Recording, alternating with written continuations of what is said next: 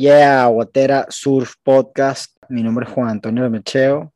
Y mi nombre es Simón Torres.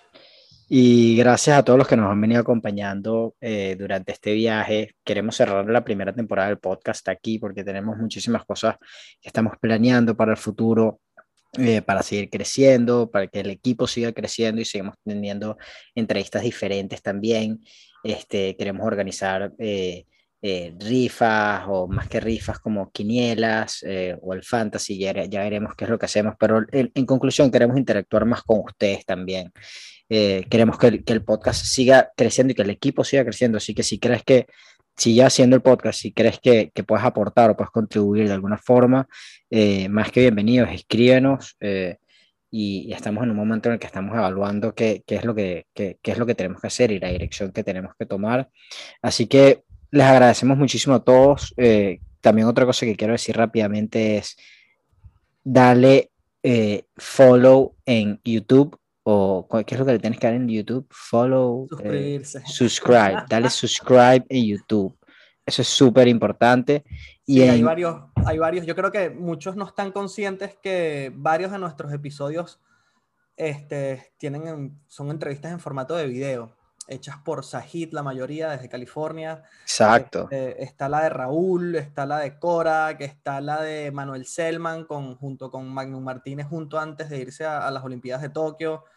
Y bueno, sí, está la de Jesús eh, el Portu, eh, el Portu Chacón también. Y, y, si no has tenido la oportunidad de ver las entrevistas en video, te las recomendamos. Este, están cool. Así que nada, pásate por el, por el canal de YouTube y chequéalas creo que vale la pena mencionar que en parte por, o sea, parte por la cual estamos cerrando la primera temporada y abriendo la segunda es porque estamos cumpliendo un año desde que se creó este podcast.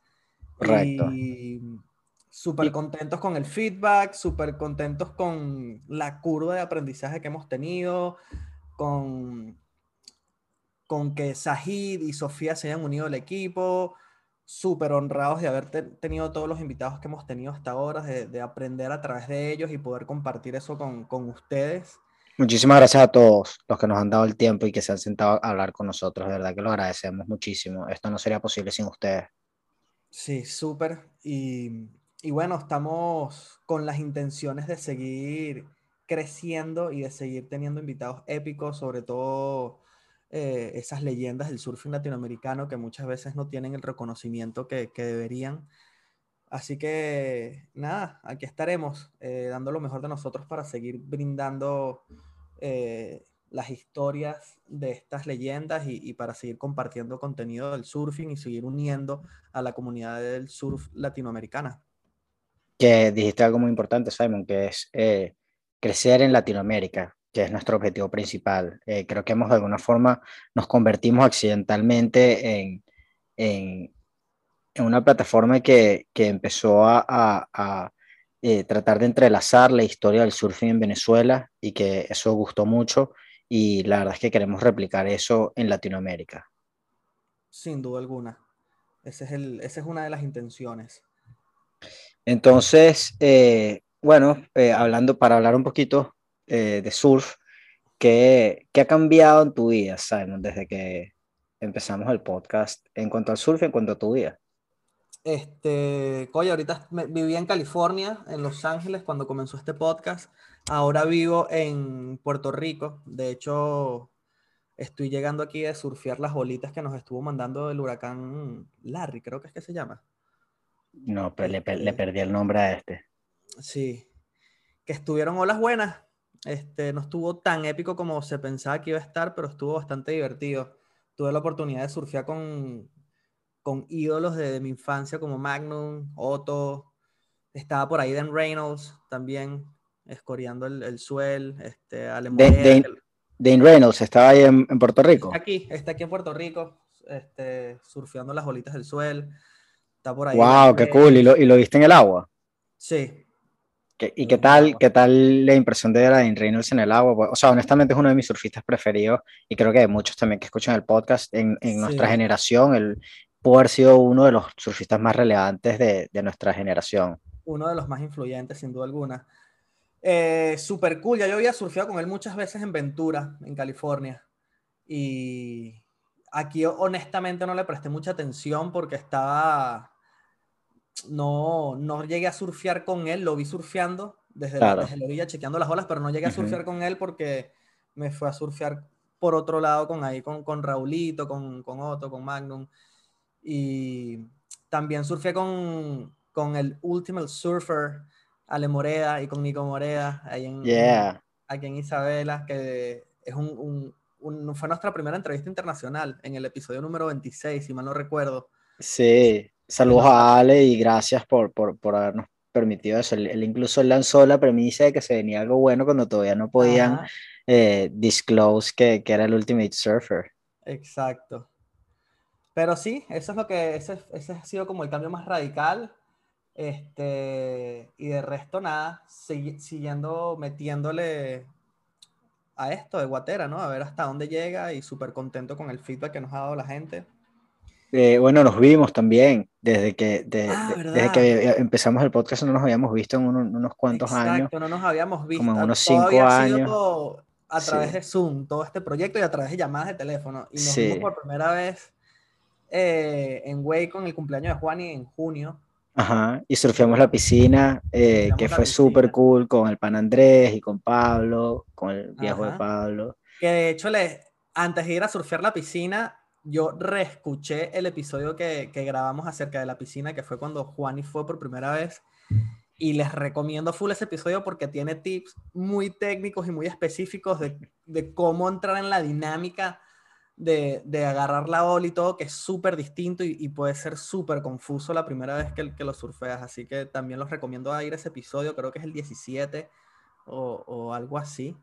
¿Y qué tal, qué tal? ¿Crees que te ayudó el episodio? Me ayudó muchísimo. Sobre todo el, el, el... peñerito invertido. El, el, consejo del peñerito invertido fue clave. Para mí siempre es clave, te lo juro que, la, la, desde, que desde que fui contigo he ido eh, dos veces más y, y, y, siempre pienso en el peñerito invertido. Eh, cuando, cuando, o sea, no, aplica cuando eres el primero, porque estás agarrando la primera hora del set, es cuando eres el segundo o el tercero, como que esquivando la primera y la segunda ola del set. Y, y, no perder la posición, que, es lo, importante. Ahí, ¿qué, ¿qué, tal, ¿Qué tal pensaste de la, de la piscina? O sea, me encantó, cumplió tus expectativas, sí. Sí, no, la ola me encantó, superó mis expectativas, sin duda alguna, divertidísima la ola. Este, yo creo que los videos por ahí no le hacen justicia a la experiencia que es cuando estás parado en la ola. Se siente mucho más divertido y, mucho, y con más fuerza y con más power de como se ven los videos. Sí, yo, es que no es una ola grande, pero tiene mucha fuerza. Eso es lo que no se puede apreciar en, en los videos, ¿no? Que, que, en verdad es una ola que tiene burda fuerza. Sí, rápida. Pues. cuando estás parado, da la sensación de que es, que es una ola como head high aunque realmente no lo es, pero esa es la sensación que te da cuando la estás surfeando. Y sí, es súper confuso el posicionarse, el agarrar la ola. Cuando pierdes una ola, cuando no logras agarrar una ola, te quieres asesinar. Sientes que... Partiste y, y, partiste la tabla en la primera o segunda ola, en la segunda. En la, en la primera. En la primera, la, la, destruiste. Sí, brother, como que... que ah, como que esa la sección del final, en la derecha, que es como el tubo, como que hice un floater y cuando lo aterricé caí de una así en, como que traspasé el agua. En el piso. en el fondo, y el fondo se me metió la quilla para arriba. Sí. Para describir un poco lo que pasó, la, la quilla se, se, fue, como que los plugs se hundieron hacia arriba y quedó la quilla metida dentro de la tabla Ajá, eh, y la quilla se peinó, la quilla quedó plana, o sea, la, curva, la curvatura de la quilla se, se, raspó con el suelo, que es como de cemento, no sé de qué es. Y es áspero, que es lo otro que yo lo he hablado con ellos, que, que el suelo es áspero y, y, y, y, uno se raspa, todos terminamos todos raspados siempre después de surfear ahí, pues las yucas son duras. De hecho, hay, hay personas que, que, se han dado duro en la cabeza y hay demandas por ahí en el aire con, con respecto a las piscinas. Quizás en unos años eh, estemos surfeando todos con cascos en piscina y eso, eso es una, una posibilidad. Eh, pero sí, lo, hemos hablado porque como el piso es, es eh, como áspero, ajá, es, áspero, te raspa burda, pero no podría ser liso porque si no te resbalarías. Claro. Y, y, sería un jabón. Entonces em, lo hemos hablado, como que mierda, ¿cómo sería la manera de hacerlo? Quizás poner un piso de, más de goma, porque en verdad uno son unas, unas yugas en la piscina. Desde que tú rompiste esa tabla, siempre trato de que hayan dos tablas en el grupo que vamos por si una se rompe. Claro, no, a mí me impresionó lo, eso, lo shallow, que, lo, lo bajito que es el... Sí. Y cómo me quedó, la ya me quedó plana, o sea, esa que ya la tuve que botar. Claro, eso no sirve para nada, sí. Y, y, yo siempre que voy, generalmente le meto uno o dos dinks a, a la tabla. Eh, pero bueno, qué bien que te vacilaste de la piscina, Simon. Eso fue, fue también increíble eh, poder verte y compartir. Sin duda alguna. Teníamos, es, un, road trip largo. Es un road eh, trip largo y tenía, teníamos, tenemos un pelo de contenido por ahí, pero... Y teníamos la intención de grabar un episodio estando juntos, pero bueno, creo que la estábamos pasando tan bien que... No era la prioridad, sí. Exacto pero, pero el road trip es largo, eh, son tres horas de ida, tres horas de regreso. Aparte, habíamos buscado a Andrés al aeropuerto, entonces estábamos en hora pico. Eh, íbamos, íbamos, tarde. Tú, íbamos tarde, yo, yo llegué tarde. Te ibas desnudando en el carro mientras manejabas y poniéndote el short y uno te iba encerrando la tarde, sí. Sí, yo, yo llegué tarde al, al primer hit. Eh, pero bueno, menos mal que fui yo el que llegó tarde que ustedes sí, sí pudieron llegar a tiempo y, y surfear su vaina con, con, con, más calma. Yo creo que Simon no había comido pollo eh, ni carne como en no sé cuántos años. No, en meses, en meses. Tenía, tenía un par, tenía como, no sé, varios meses sin comer carne y, no había más nada de comer y bueno, me ¿qué comimos? Como un Chick-fil-A. Chick-fil-A y McDonald's de regreso a las 2 de la mañana. Ah, no, pero el McDonald's yo no le el McDonald's creo que le metí que sea las papas y el helado nada más. A los nuggets no. No. yo creo que sí. sí, yo creo que sí. Yo lo que me acuerdo es de Andrés haciéndose un pan con mortadela en, en, en Con atún. Andrés, Andrés fue tan, eh, está siendo tan estricto con su alimentación y su dieta que a pesar de no haber comido, no sé, como en 12 horas que teníamos, se compró, nosotros fuimos a McDonald's, compramos la caja de nuggets y papitas y helado y todo, y él se compró un, un, un paquete de pan el paquete de pan completo con un atuncito y una... Y, el atún lo tenía, se lo trajo desde California. Ah, se trajo el atún y, agarró las salsas de, McDonald's y hizo un sándwich. Sí, eso estuvo épico. Haciéndoselo. así como en la tapa de la basura de la gasolinera. Ah, sí, sí, sí. Ahí, puso el pan, ahí puso, sí, sí. Qué eh, sí, no, eh, épico el viaje y, y eh, otras cosas que han cambiado por lo menos desde mi, desde mi parte, eh, cuando, cuando empezamos esto, nació mi primer hijo, eh, eh, cambiamos de trabajo los dos, yo no me he mudado, yo sigo viviendo en, en, a, las afueras de, de, Houston, pero sí, surfé a la piscina y ahorita estoy yendo de, cuando puedo para, para, para mantenerme ahí, activo con el shortboard. y recientemente, otra cosa que he cambiado que creo que es relevante, es que acabo de llegar de un, de un, de un trip eh, al Golfo de, de, Florida, o sea, aquí mismo el Golfo, fui manejando desde Houston, eh, un pelo más de ocho horas, estaba eh, a horas de que había pasado el, el, el, huracán que acaba de pasar por acá, que se me olvidó también el nombre, pero... Era como Katie, algo así. Ajá, el nombre de una mujer, destruyó, destruyó Luisiana. Siempre le toca como a Luisiana. Sí, Luisiana le da durísimo y destruyó Luisiana. Luisiana y, estábamos hablando el otro día que Luisiana y eh, Haití tienen como que... Tan jodidos. Sí, siempre les toca a ellos, es una cosa impresionante. Y bueno, lo que, o sea, entonces el Google decía que, mira, que, que sí, que está todo, o sea, que la carretera estaba abierta. Entonces le empezamos dándole, llenamos el carro full de gasolina, teníamos el carro cargado y, iba yo con mi suegro, eh, el, el, resto de la familia ya en avión.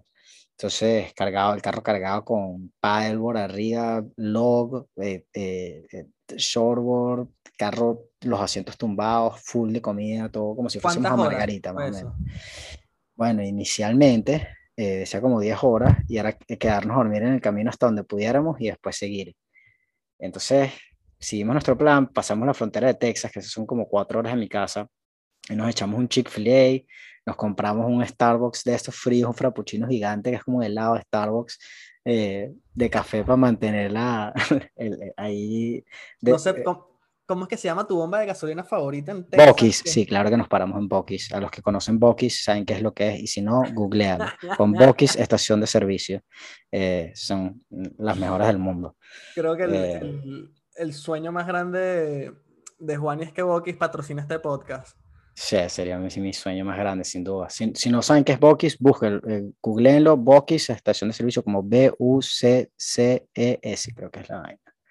X. Entonces fuimos dándole eh, para allá y entramos en Luisiana, pasamos las dos ciudades principales de Luisiana en la carretera y íbamos dándole, teníamos como medio tanque eh, y en eso, sabes, como que sin darte cuenta, ya como que se, se, las luces se apagaron, pues, ya no había más luces en la carretera. Pero uno, ah, eso puede ser que si un parque, ¿sabes? Porque a veces hay partes de la carretera que no están alumbradas. Eh, y entonces sí que bueno, vamos a empezar a buscar una, una gasolinera. Con, teníamos todavía como, como, no 100, pero diría que entre 100 y 50 millas que, que teníamos por recorrer. Entonces nos paramos en una, estaba cerrada, nos paramos en otra, estaba cerrada. Y empezamos a ver hasta dónde podíamos llegar, hasta dónde podíamos llegar. Eso, o sea, ese millaje lo tenían en de gasolina en el carro. De lo que nos quedaba. Puedes rodar hasta ciento y pico de millas hasta que te quedes sin gasolina. Menos, menos de 100. Ajá. Entonces nosotros decimos, bueno, no, esto, ahí llegamos, ¿sabes? tiene que haber una de aquí a allá. Eh, para echar el cuento corto, nunca hubo una bomba abierta. Luisiana estaba completamente afectada y no había, eh, el servicio eléctrico estaba colapsado. Entonces nos tuvimos que quedar a dormir en el único lugar donde vimos una luz prendida, que era una bomba de, de camioneros con, como con 300 camiones estacionados porque todo el mundo estaba en lo mismo. Vimos un poco de carros accidentados en la carretera que estaban pasando la noche en la carretera porque todo el mundo se quedó sin gasolina y ¿sabes? Nadie, nadie pensó que no iba a haber una bomba abierta no sé en cuántas millas.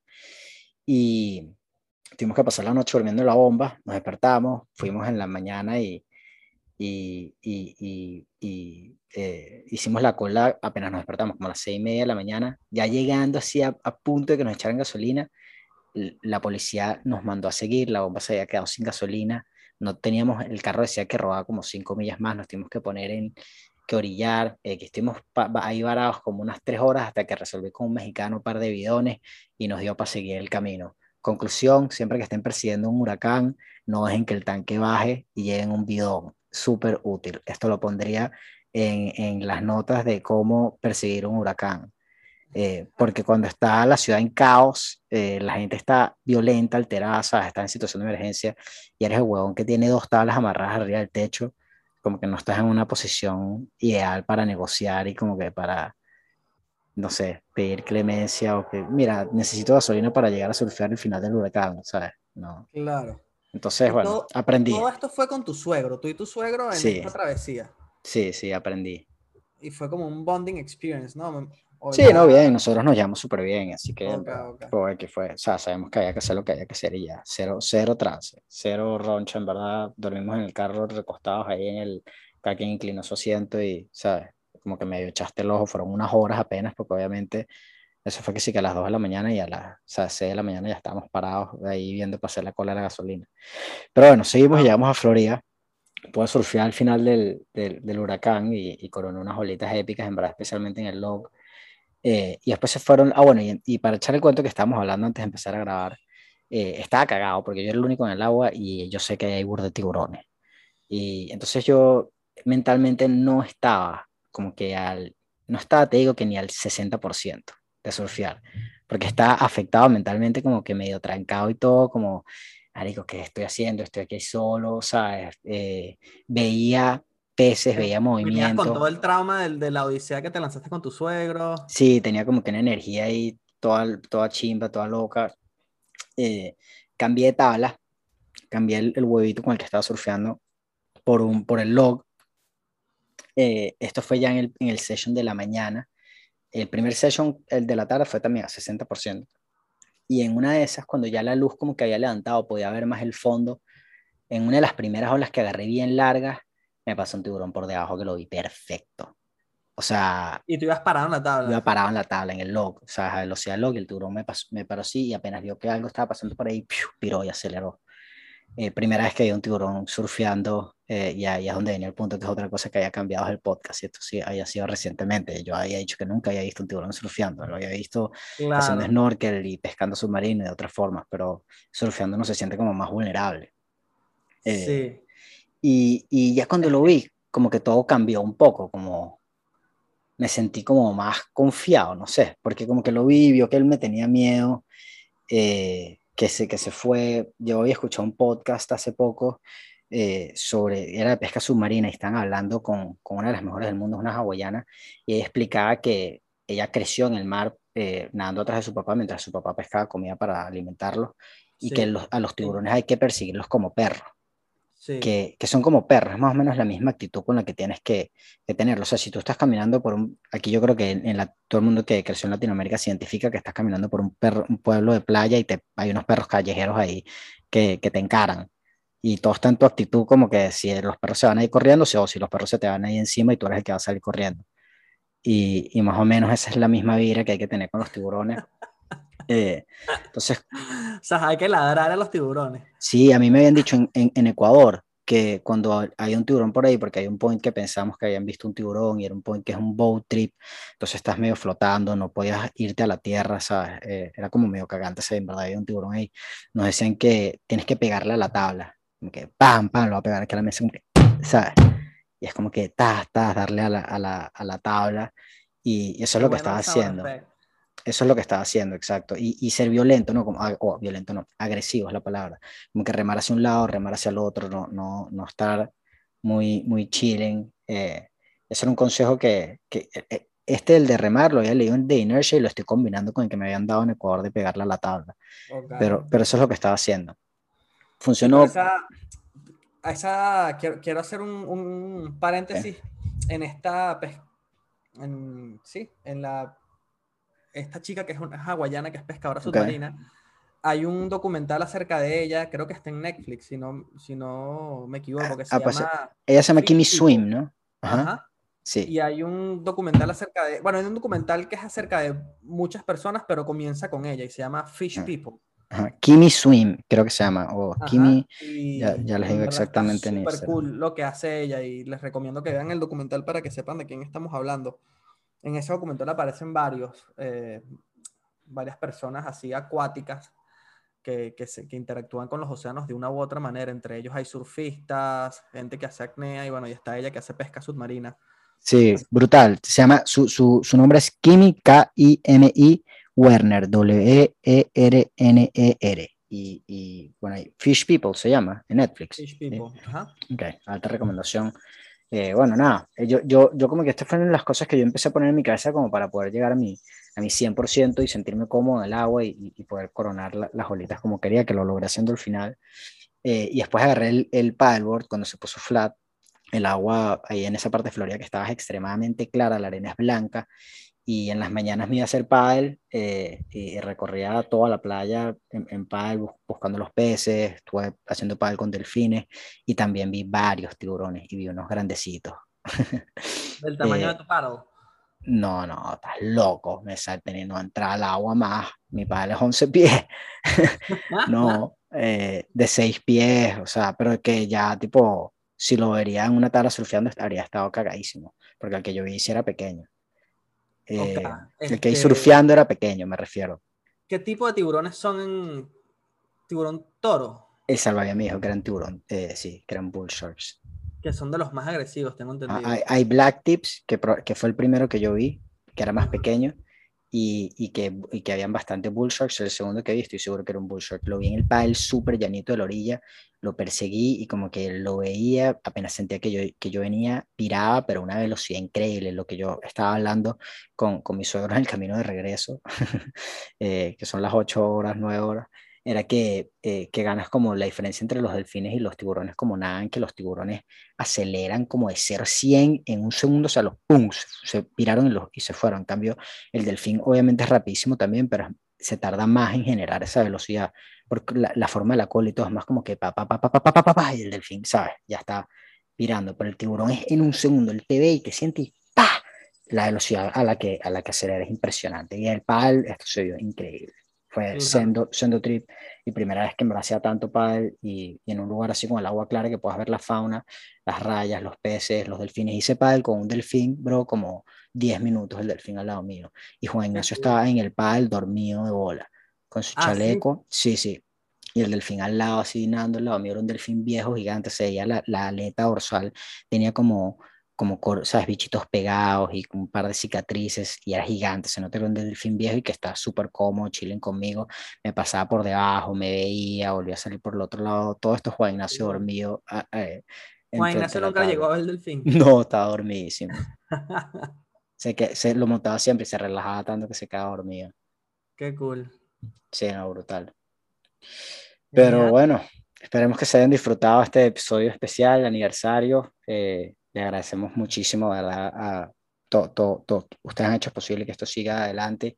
Recuerden darle subscribe en YouTube y follow en, en Spotify, donde escuchen el podcast. Eso es súper importante. Sigan compartiendo los episodios que se vacilan en las redes sociales. Sigan mandándolos en su grupo de surf. Eh, y más nada, vayan para el agua, salgan curados y esperemos que, que, que, sigamos por muchísimos episodios más con ustedes. Y que sigamos hablando de surf. Váyalo.